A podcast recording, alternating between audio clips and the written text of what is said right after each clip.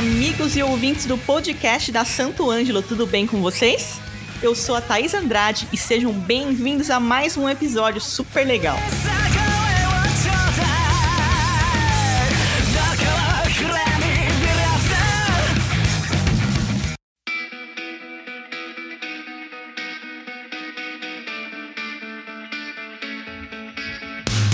Pessoal, olha esse recado que legal. Para quem já é nosso ouvinte, já sabe que no episódio anterior, a Santo Ângelo, junto com lojas de instrumentos musicais parceiras, deu um presentão para você, um cupom de desconto para comprar. E nesse episódio também, para quem tá escutando a gente aí em casa, outro presentão para vocês, certo?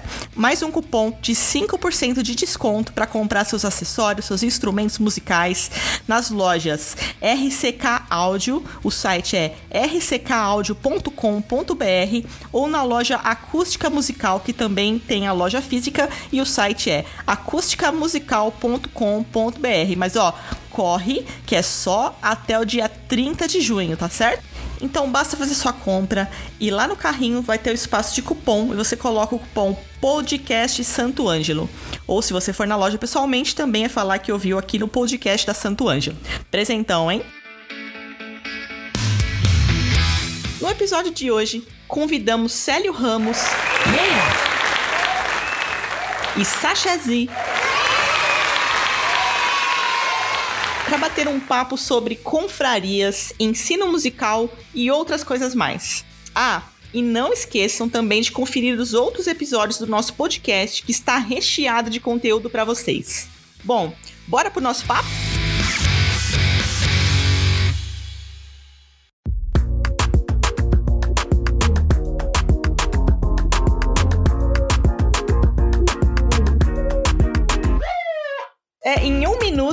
Expliquem para nossa galera quem que é o Célio.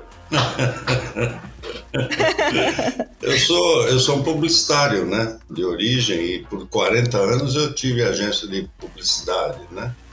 E um acidente de percurso me fez envolver com a música quando eu abri uma casa de show nos anos 90, onde eu conheci o Vander Taff.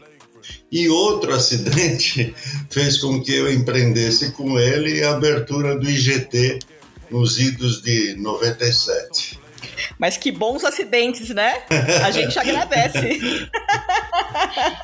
e o IGT, em 97, nós abrimos e foi um fenômeno, né? Em pouco, pouco mais de um ano, nós tínhamos 600 alunos só de guitarra o que nos fez pensar em abrir uma escola que tivesse o mesmo formato do IGT para os outros institutos de baixo, de canto, de teclado, de bateria. E, foi, e aí foi o que a, a, MT, que, que se tornou uma escola que virou padrão, virou modelo a ser seguido, né? e chegou a quase 2 mil, 2 mil alunos nos idos de 2005 e fez essa história com workshops internacionais, essas coisas que a gente promoveu sempre com o apoio do mercado da música, né? Com quem nós temos uns laços muito fortes, tivemos laços muito fortes. Que demais, que demais. É, com certeza é, foi referência, né? E é referência até hoje, né? E quem que é o Sasha? Ah, legal. Então, gente, é primeiro prazer estar participando aqui do podcast com vocês. Rapidamente, assim, resumindo um pouco da minha história, eu sou um apaixonado por música, por guitarra, um entusiasta, eu acredito muito no poder da música. Eu acho que um mundo com mais música é um mundo melhor. Quanto mais as pessoas puderem trazer isso para suas vidas, eh, eu acho que é uma grande alegria ver como a música pode transformar. Eu fui uma dessas pessoas transformadas pela música de várias formas e eu acabei encontrando na, no ensino musical um, uma veia muito forte para poder proporcionar esse benefício, né, para poder levar mais música para as pessoas. Então, hoje sou guitarrista, né, tenho banda, tenho carreira, mas também empreendo no, no, ensino musical. Tenho uma escola de guitarra chamada Overdrive Guitar School e agora fazendo uma transição para uma, uma nova escola que vai se chamar Stage Music Center, está prevista agora para o segundo semestre desse ano. Ai, que demais, que demais. É isso aí, a vida com música é, é outra coisa, ainda mais num momento como esse, né? Se não fosse a música, o que seria das nossas vidas? Verdade, verdade. É, e sério, você é um defensor das confrarias entre músicos. Explica pra gente o que, que é isso. É, é instinto, Thaís. A gente vive em tribo, né? Desde os Verdade. primórdios nós vivemos em tribo. e, e especialmente a música, requer confraternização, sabe? A gente uhum. gosta de viver em tribo. Cada um tem sua tribo, os motoqueiros têm as suas, os, os médicos, os advogados, essas coisas. E é normal que a gente conviva, mas como a música se trata de profissão e, e congraçamento, é, é evidente que a gente tem que se juntar, tem que se unir, tem que estar perto, tem que tem que estar no palco. Essa conexão né? que faz toda a diferença, ah, né? Certamente, certamente. É, existe hoje, existe um modelo onde as pessoas podem ter aulas virtuais, essas coisas todas, que eu acho construtivo, especialmente para se buscar determinados tipos de informações específicas, mas certamente o que a gente quer é estar presente, é estar confraternizando, e, esse, e, e, e essa e essa característica foi que nos fez fazer uma escola diferente. Uma escola que não tivesse apenas salas de aula, que toda escola tem sala de aula, né? É previsível uhum. que tenha. Mas que tenha espaços de convivência, que tenha a cantina, que tenha a lanchonete, que tenha o teatro, que tem palco, que tem áreas de convivência, que tem salas de estudo. Esse foi o formato que nós fizemos porque sabíamos uh, perfeitamente que as pessoas querem uh, espaços para convivências, querem trocar ideias, porque às vezes grandes ideias a gente capta no corredor, numa conversa informal, não é necessariamente na sala. Com certeza, com certeza. Às vezes bandas são formadas dessa forma, né? Está ali to Exatamente. tomando um café, já forma uma banda e pronto, isso é, é. demais.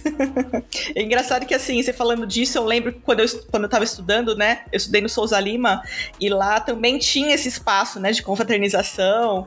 E para mim, assim, uns, os melhores momentos que eu lembro era ali, conversando com o pessoal, discutindo as aulas, pegando dica com outras pessoas. Isso é incrível, né, realmente. É, eu não duvido, mas você falou uma coisa muito interessante, né? As bandas se formam em função disso, né? Em, pessoas, em função das pessoas que você conhece eventualmente num, numa conversa, né? Que mostra as mesmas afinidades, os mesmos interesses. E eu acho que as escolas têm que estimular essa, essa característica, sabe? Para que as pessoas tenham mais que um motivo para ir na escola além de ter aula. E, Sasha, você é gaúcho. E os gaúchos são geralmente conhecidos pelo regionalismo, né? Você acredita que os CTGs, né, o Centro de Tradições Gaúchas, foram uma das primeiras confrarias surgidas no nosso país? Então, verdade. Aqui no, no, Sul é muito forte, né? A música tradicionalista, a música regional. Eu, particularmente, não estou muito inserido nesse meio, né? Apesar de gostar, admirar e, e ver muito valor. E sim, eu acredito que, que foi uma das primeiras formas, né? É, é um, os primeiros CTGs datam lá para trás, assim, então faz bastante tempo e é uma coisa muito forte. Eu vejo que, que assim como as igrejas, né, é, é como se você tivesse um motivo a mais para fazer aquela reunião. Então, porque você tem aquela coisa da, da cultura, você gera um compromisso uh, maior, né? E aproveitando para fazer um, um parênteses, assim, eu acho que isso que, que o Célio falou é muito importante. Uh, o, o, ser humano ele é um ser social, né?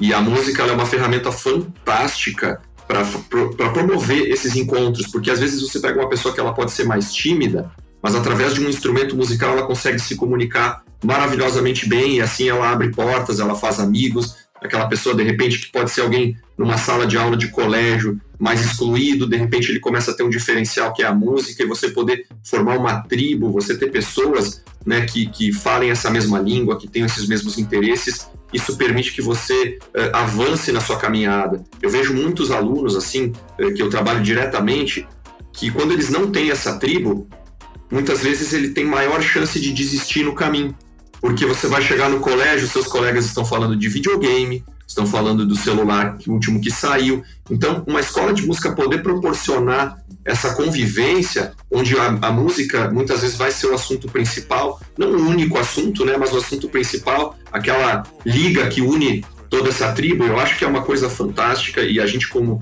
como, como empreendedores né, do ensino musical, a gente tem que levantar essa bandeira, porque a gente faz um bem que vai muito além de aprender um instrumento musical. Com certeza. Isso, e isso é muito realidade, né? Eu, eu falo até por mim, a maioria dos meus amigos são músicos também. Então, é, realmente, isso, isso existe nessa tribo, né? A gente fica com as pessoas que a gente se identifica e a gente acaba se soltando mais, sendo uma pessoa melhor, né? Com certeza, com certeza.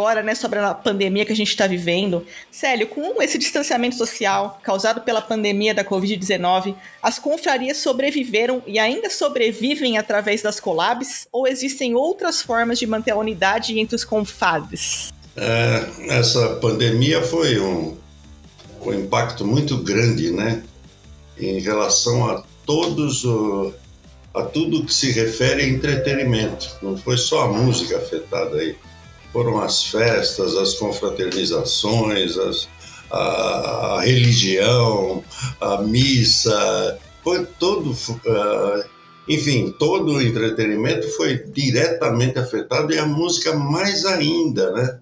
Porque além das restrições que são feitas naturalmente pela música ao vivo, que você não pode ter barulho. Aqui em São Paulo tem um monte de leis restritivas, o psil, o vizinho chato, essas coisas todas. Vem essa pandemia para nos afastar. A gente que costumava se encontrar uma vez por ano nas Expo Music da vida, nas feiras da vida, também não tem. Então, particularmente, nós somos muito afetados por por isso tudo. Mas eu, eu creio que há uma demanda reprimida, né? Que quando passar nós vamos sair para alegria total. Eu, eu creio nisso, porque faz falta certamente. Eu, eu costumava dizer que o palco é o altar dos músicos, né? E esse altar pode ser um cantinho num boteco da esquina, ele continua tendo o mesmo significado. E, e os músicos, longe de, disso, eles certamente se ressentem muito. Dá, dá pena de ver como as pessoas estão uh, sofrendo em função dessas restrições que a pandemia causou. É, sim. É, eu acho que também, quando, assim que voltarem, né, tudo, as coisas, os eventos, tudo ao normal, vai faltar músico, né, para tanto acho. evento que vai ter. Porque imagina o tanto de empresa, o tanto de, de gente que, que, que quer fazer festa, que quer comemorar, enfim, né. E vocês acham que as collabs, essas, esses vídeos que estão rolando hoje com músicos de todos os lugares, né? Um de São Paulo, outro do, do Amazonas, você acha que isso é uma forma de tentar aproximar um pouquinho do que a gente vivia? Ah, legal, legal. Uh, primeiro quero dizer que eu acho também muito legal que a gente concorda muito com essa demanda reprimida, né? Mesmo a gente estando em situações, em contextos diferentes, a gente chega nessa mesma conclusão. E que bom ver que a gente está otimista, né? Acho que a gente tem que se manter otimista num momento assim e, e sabendo que a música é uma, vai ser uma foi e está sendo durante toda a pandemia uma ferramenta muito importante e acho que quando isso tudo passar, mais ainda, né? Então, assim, a gente se manter firme uh, no, nos nossos valores, sabendo que a gente tem uh, muita coisa legal ainda para oferecer e acho que quando forem permitidos os shows de novo, uh, é, é, legal ver que a galera vai estar tá pronta, vai ter muita banda boa e vai ter muita demanda por essa coisa da alegria, de sair, tudo mais. Mas durante esse período a gente teve que se reinventar, né? Então, assim, como músico, ontem mesmo eu lancei uma, uma collab com, com alguns colegas, assim, um baixista que está lá em Dublin, por exemplo. Então, eu acho que a, a pandemia ela também teve uh, uma beleza colateral, se é que a gente pode falar assim, com todo respeito, né? As vítimas, toda a situação complicada que, que foi, mas a gente se obrigar a olhar um pouco para outras alternativas, outras soluções. Na minha opinião, não substitui mas ajuda. Eu tive a experiência de estudar em 2018 lá no Musicians Institute e eu fiz amigos, né, amigos coreanos, japoneses, e assim a gente tem articulado muita coisa de, ah, vamos fazer um vídeo, vamos fazer uma jam, vamos fazer isso. Eu acho que a pandemia ela impulsionou, ela nos fez olhar para isso, assim, para reduzir um pouco essas fronteiras, né? Então, sim, é uma forma, mas não substitui a experiência a experiência, eu acho que de você estar tá numa sala tocando com outros músicos é algo impagável e algo insubstituível. E pegando esse gancho do online, né, dos collabs e tudo mais, é, Célio, você, você acredita que as escolas físicas de educação musical vão conviver bem com as escolas online até o fim da pandemia, com a vacinação e depois disso também? É, certamente, certamente. É, eu acho que as escolas físicas também vão sentir a, a, o efeito da demanda reprimida, né? As pessoas estão com vontade de vir à aula, de ver o, o, professor de perto, né? Algumas pessoas cansaram da tela do computador, né? De, de fato, a, a tela do computador te propicia informação, mas não, não te pro, não te propicia necessariamente diversão, né? Você pode matar a saudade de alguém pelo computador, mas não é a mesma coisa, não é a mesma coisa e eu acho que as escolas físicas vão, vão sentir esse efeito provocado pela demanda reprimida, porque nós estamos com saudade. Nós estamos com saudade do boteco, nós estamos com saudade do agito, nós estamos com saudade da escola, nós estamos com saudade da aglomeração. Né?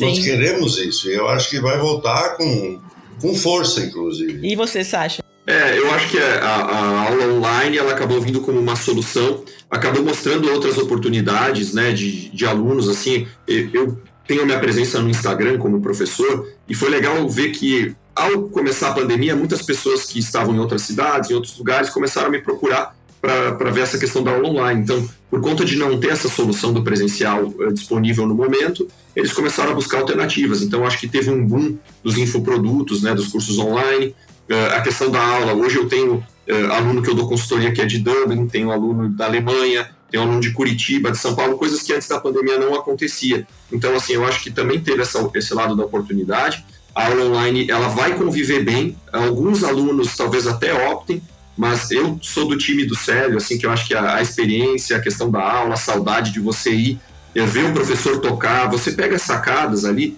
eh, você promove um diálogo que é diferente, né? Então, eu acho que é uma solução e uma alternativa que, que de certa forma, até salvou o nosso segmento, né?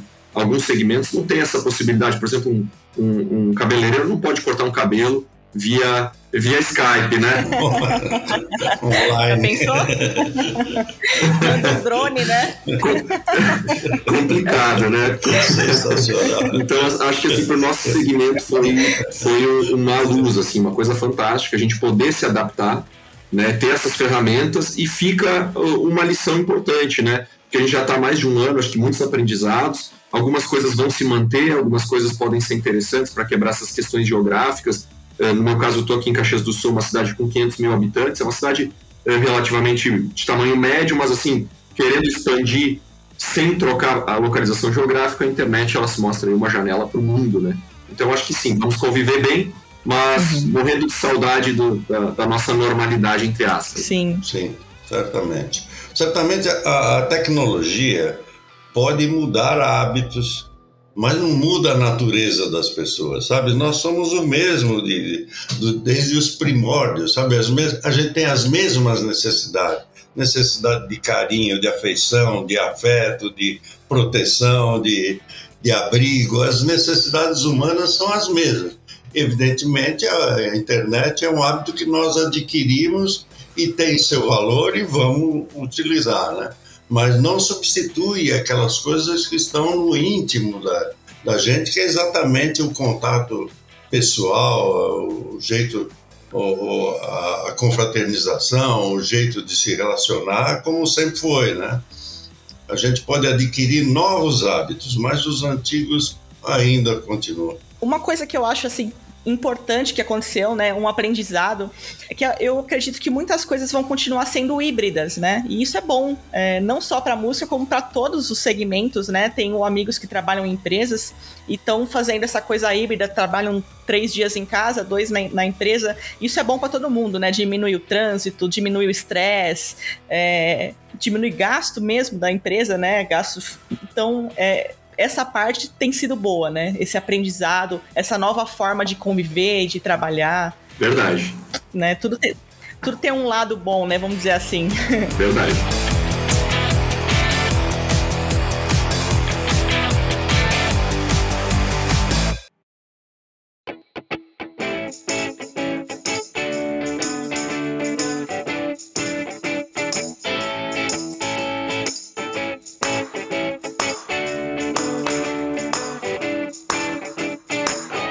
Galera, relembrando aqui que a Santo Ângelo, junto com as lojas parceiras RCK Áudio e Acústica Musical, estão dando um cupom de 5% de desconto para você fazer suas compras. Então você pode comprar seu instrumento musical, seus acessórios com esse descontão que a gente está dando para vocês. Mas ó, é só até o dia 30 de junho, então corre.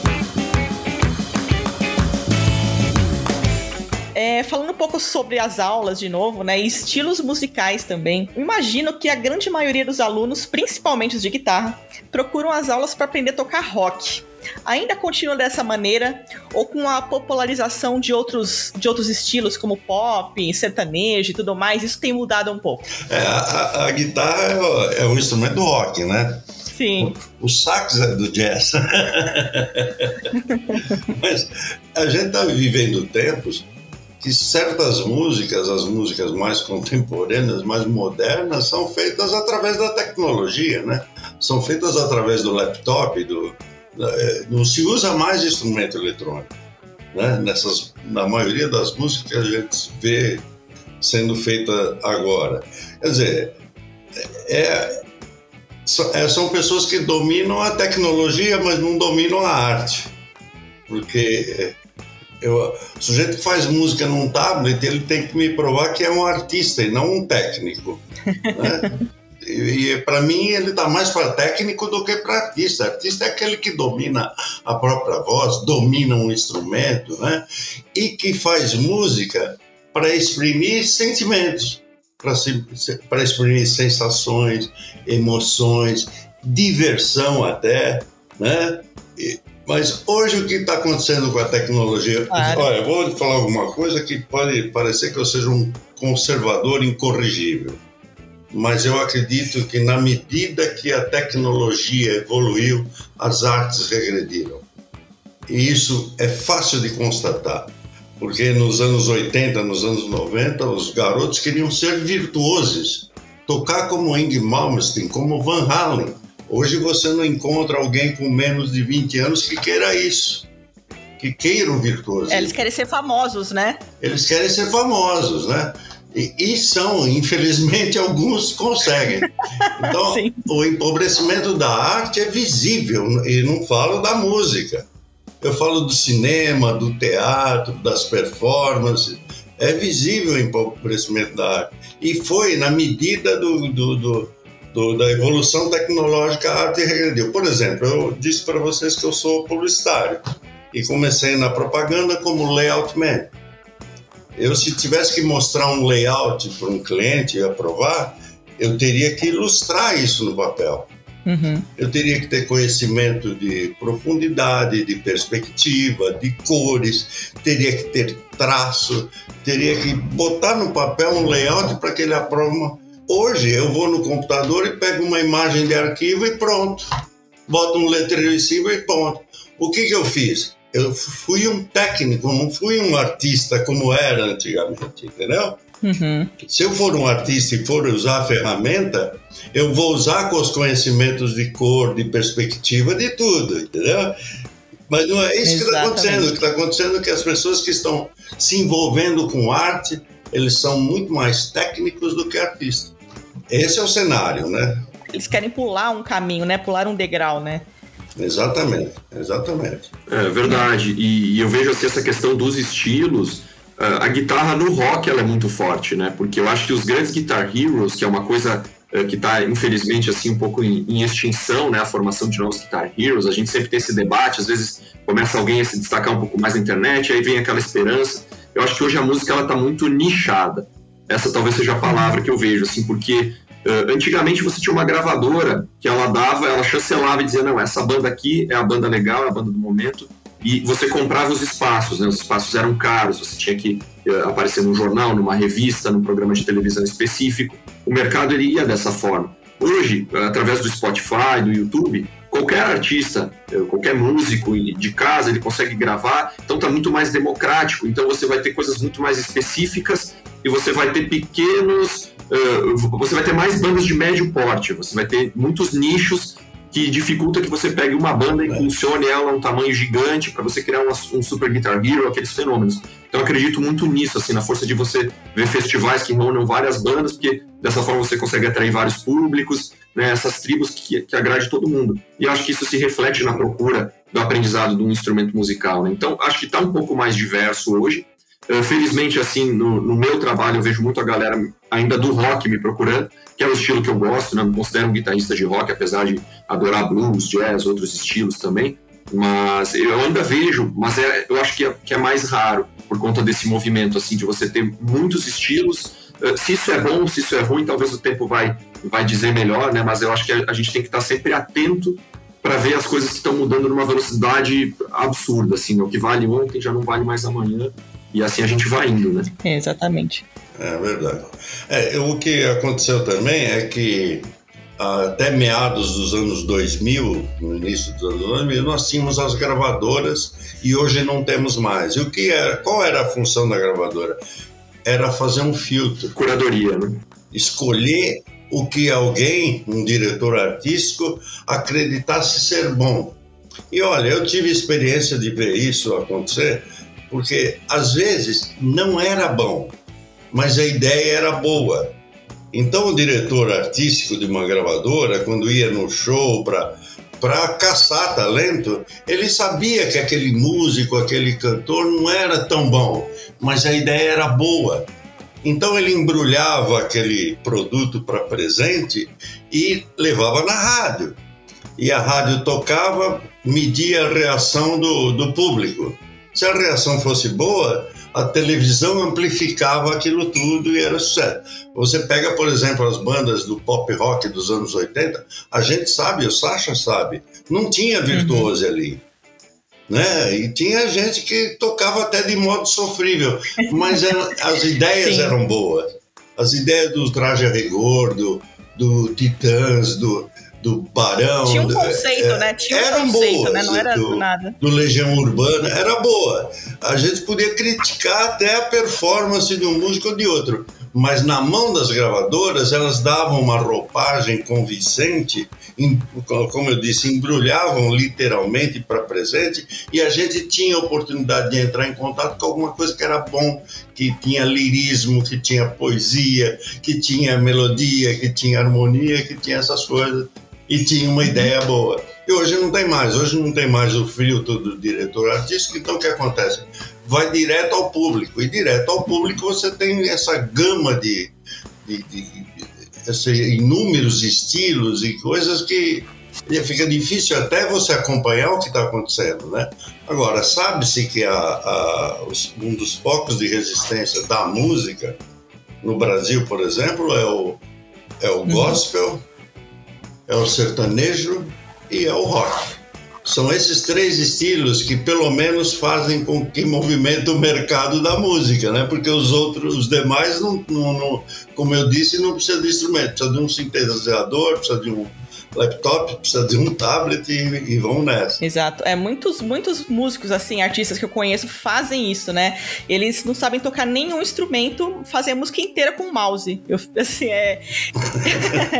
é... O instrumento é o mouse, né? É, é muito é diferente, né? É. é. o que você falou, se você tivesse essa formação e somasse isso, pô, sensacional. Agora Verdade. ficar só com isso é complicado realmente, né?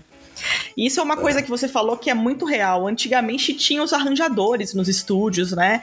Um, isso. Tinha alguém para cuidar da voz, da... tinha os arranjadores para passar é. o arranjo, partitura. Se o guitarrista não sabia solar, punha um, um cara para solar para ele. Exato. tinha que ficar bom, né? Tinha que ficar bom, né? É isso aí. Agora eu vejo assim, os produtores, eles mandam a música, ó, grava aí, grava o que você quiser, então isso, é isso. isso vai, vai dando uma empobrecida realmente, né? É isso, mas, mas olha, tudo é cíclico, viu? Tudo tem Sim. começo, meio e fim. O que, pode, o que nós podemos presenciar daqui a pouco é o renascer de alguma coisa muito melhor do que está aí, né? Porque algumas coisas já chegaram à exaustão, Sim. né? Já. Sim, eu vejo que, que hoje essa curadoria ela foi para as mãos das pessoas, né? Então as pessoas elas estão empoderadas nesse sentido, o que por um lado é bom, mas muitas vezes a gente acaba caindo num buraco negro lá do, do YouTube, você entra, ele te indica um outro vídeo, então quando a pessoa vê, ela não, não sabe nem o que, que ela está consumindo. E aí eu acho que para que aconteça esse movimento cíclico que o Célio comentou, que eu, que eu concordo plenamente, eu acho que entra também o papel da educação musical. Porque quanto mais a gente começar a, a já que o consumidor está empoderado, se a gente trabalhar uh, as pessoas, né, isso, desde a educação musical nos colégios, que é, que é uma bandeira também que eu acho que é fantástica, as pessoas elas vão ter um filtro maior e aí você vai começar a, a ver coisas que têm um nível artístico melhor prosperando. Então eu acho que isso ajuda a dar esse movimento do ciclo aí. vamos torcer.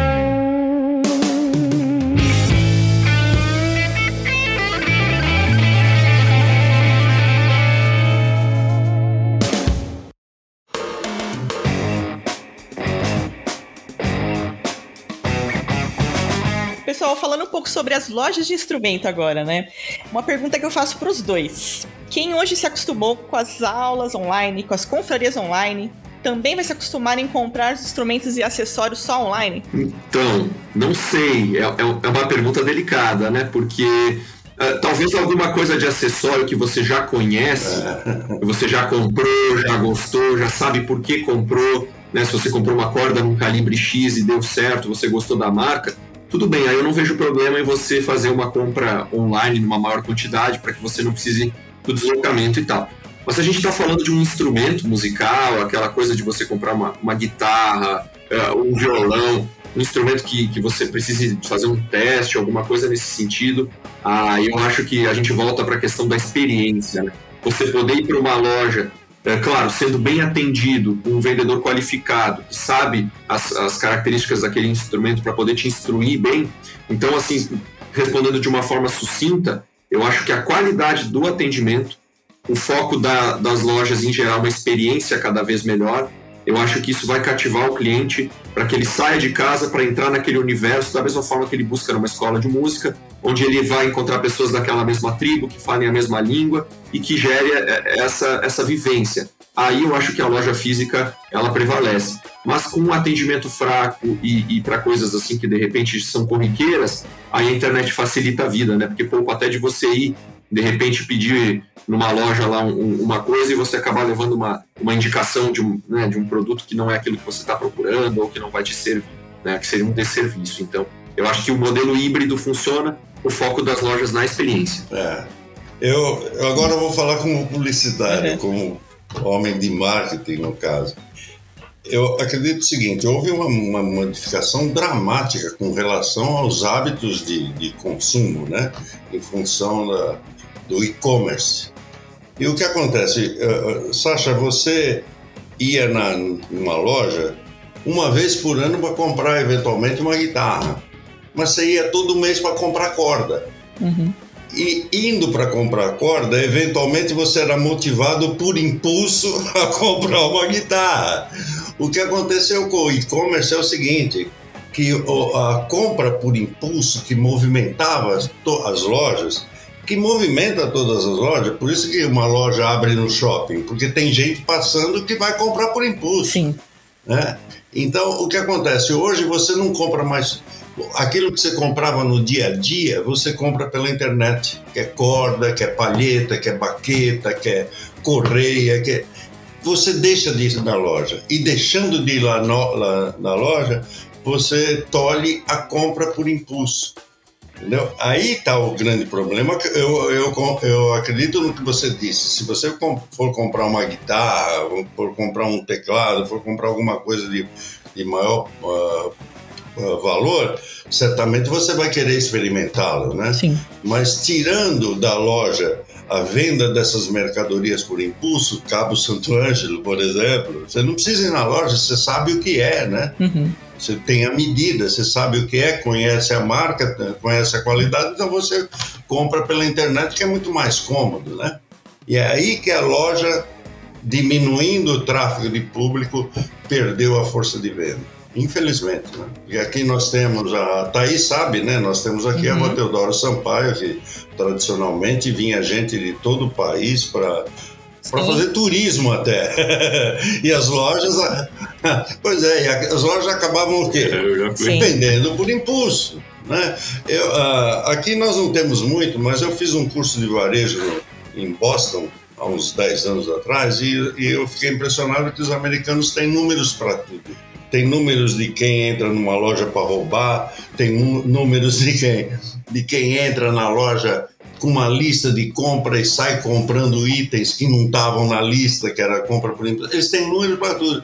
E a compra por impulso é impressionante os números como são altos das pessoas que entram no lugar sem nenhuma intenção de comprar e acabam comprando. Ou entra com uma lista para comprar aquilo da lista, acaba não comprando aquilo para comprar por impulso. Né? Então, o e-commerce eu acho que prejudica as lojas por conta disso, porque esses, essas mercadorias de, do dia a dia não se vai mais na loja. Sim. É, e, e, músico, principalmente, é movido por sentimento, né? Quando, quando ele chega na loja, eu falo por mim mesmo, eu ia na loja ver teclado, eu ficava alucinada vendo teclado. Então, quando o olho brilha, o, cara, ele dá um jeito de pagar, ele vende outra coisa, ele vende o carro, se for preciso, é. e compra um instrumento. E realmente isso acaba se perdendo um pouco, né? Porque ele não tem essa... Em casa, ele consegue se controlar, né? Ele fecha o notebook, ah, depois eu vejo isso. Verdade, verdade. Se passou um momento, não compra mais. É. A, a, minha sorte é que eu sou canhoto, assim, então eu nunca fui muito vítima da compra não por impulso. Porque você vai na loja e não tem muito. Eu até lembro quando a minha última guitarra que eu comprei lá em Los Angeles, quando eu fui para estudar, eh, eu tinha aquele sonho. Eu falei, pela primeira vez na vida, uma guitarra de canhoto, assim, que eu vou testar várias. Aí vai acender aquele holofote em cima, assim, vai vir o barulhinho do anjo, assim, oh, eu vou saber que eu tô com a guitarra certa. Que nada, cheguei lá, tinha uma guitarra de canhoto, tive que encomendar a mesma coisa. então eu, eu, tô, eu tô vacinado da, da compra por inteiro. Você toca como canhoto ou é. destro? Como canhoto. Comecei como destro. tentei, não, não avancei, assim. Ah, a sorte é que o, o, namorado da minha irmã na época tocava violão, aí ele inverteu as cordas para mim. Eu tava a isso aqui de desistir porque não, não, não desenvolvia, era tudo tão difícil. Caramba. Aí falou: não, deixa que eu vou virar as cordas para você. Aí tudo que estava tão difícil ficou tão fácil da noite pro dia que aquilo me deu um gás que eu tô aí até hoje, empolgado. É, gente, e assim, pelas respostas de vocês, né, pela nossa conversa, vocês acham que a, se continuar desse jeito, as lojas físicas vão desaparecer? É, eu acho que a gente vai falar de, de, de dessa coisa da experiência. Isso, né? a gente pega marcas como Apple, né? Você vê uh, o que, que, são os grandes aí dos players do mercado hoje. Você vê cada vez, uh, desde livrarias, né? Você pega o livro, que é um produto que está de certa forma, o livro físico, apesar de eu ser apaixonado, né, eu não, não, não tenho muito hábito de ler por, por os livros digitais, mas você vê as livrarias, os caras têm um café lá dentro, é um passeio que você faz, né? é, uma, é uma coisa assim. Então eu acho que se as lojas tiverem essa visão, de você criar experiência para o cliente, do cliente entrar naquela loja, ele ficar maravilhado, ele poder ver coisas lá que ele não está acostumado. Você tem um vendedor qualificado, que ele te dá toda a explicação, você sai de lá tendo uma aula, você faz questão, você não se importa de pagar um pouquinho mais. Fica aquela coisa até a pessoa vai se sentir constrangida de ir na loja, receber uma aula, tomar um cafezinho, ser bem tratado, testar um instrumento e depois ir na internet comprar né, pelo, pelo preço. Então, para mim, a palavra-chave é experiência. As lojas têm que mirar isso aí entender o músico, entender que está do outro lado. Eu, eu, eu concordo. Eu concordo. Assim como escola de música não é só, de, só sala de aula, uma, uma loja de música não é só exposição de instrumento. Acho que tem que criar envolvimento e, e, e virar, se for o caso, um ponto turístico. Eu vou lá para visitar, eu vou lá para ver, vou lá para conhecer, vou lá para tocar, vou lá para experimentar. Vou... É, eu acho que tem que ter apelo, porque Perceba o seguinte: você mora onde, Sasha? É Caxias do Sul, Rio Grande do Sul. Pois é. Eu garanto para você que Caxias do Sul não precisa de mais uma farmácia, de mais um mercado, de mais uma loja de música, de mais uma escola de música. Precisa se for diferente. Se for para fazer igual, não precisa, uhum. entendeu? Acredito que se chegar alguém e fizer diferente, vai fazer diferença. Faz muito sentido. Eu dei muito treinamento de teclado em algumas lojas, né? Fui no Brasil inteiro. E tinha algumas lojas que chegava lá, o teclado estava coberto com aquele plástico filme para ninguém pôr a mão na tecla. Então, como, como, um tecladista compra um teclado se ele não pode experimentar a tecla, não pode ver o peso? É difícil, né? Então, é. realmente, essa experiência faz toda a diferença. Um bom atendimento, um bom treinamento, né? É isso que, que, que faz a, a venda, né?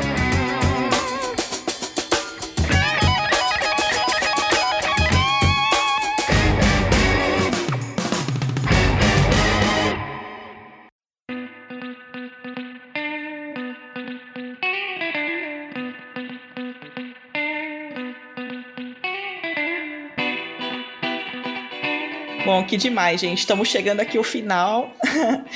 Estou muito feliz pela nossa conversa. Adorei esse bate-papo com vocês. Obrigada mesmo. E fiquem à vontade agora para mandar um recado para os nossos ouvintes. Aproveitem o espaço. Ah, eu, eu gostei da experiência.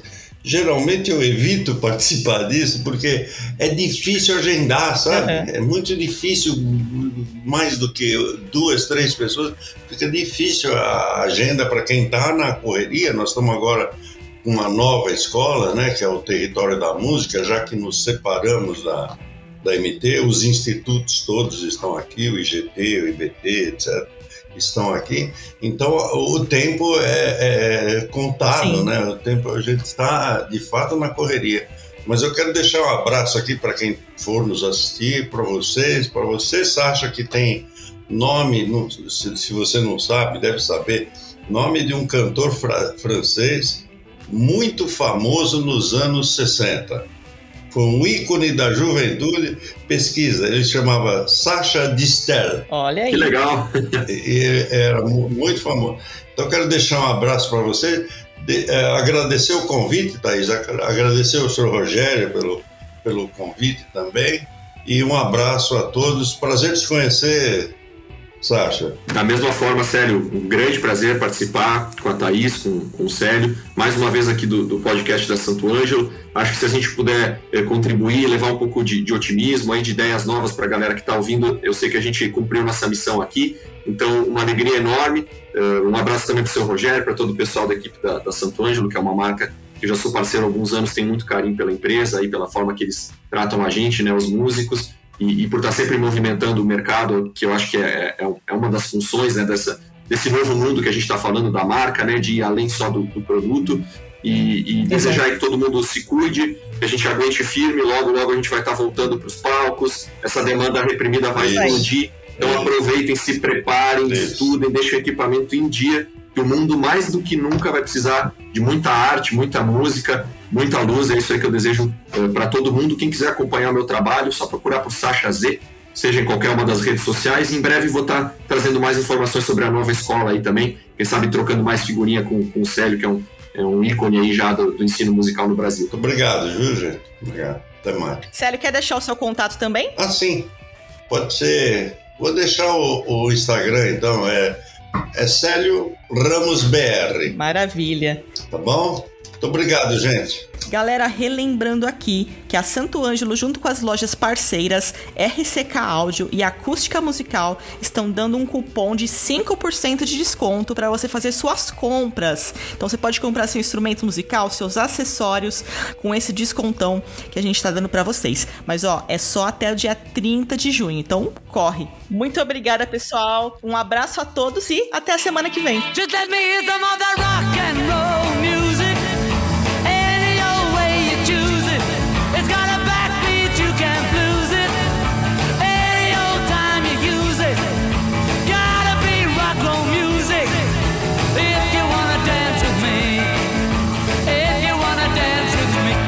Kick against modern jazz. Unless you try to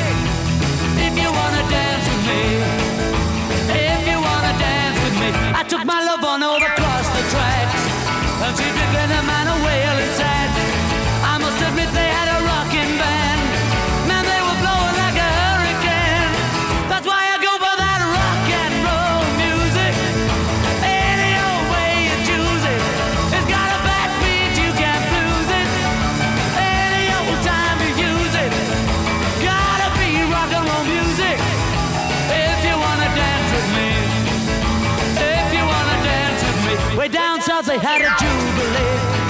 Them Georgia folks they had a jamboree.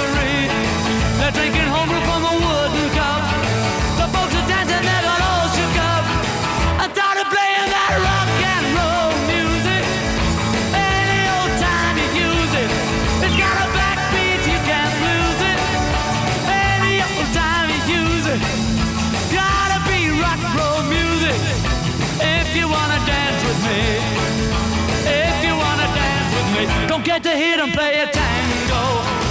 And in the mood they take a mambo. It's way too early.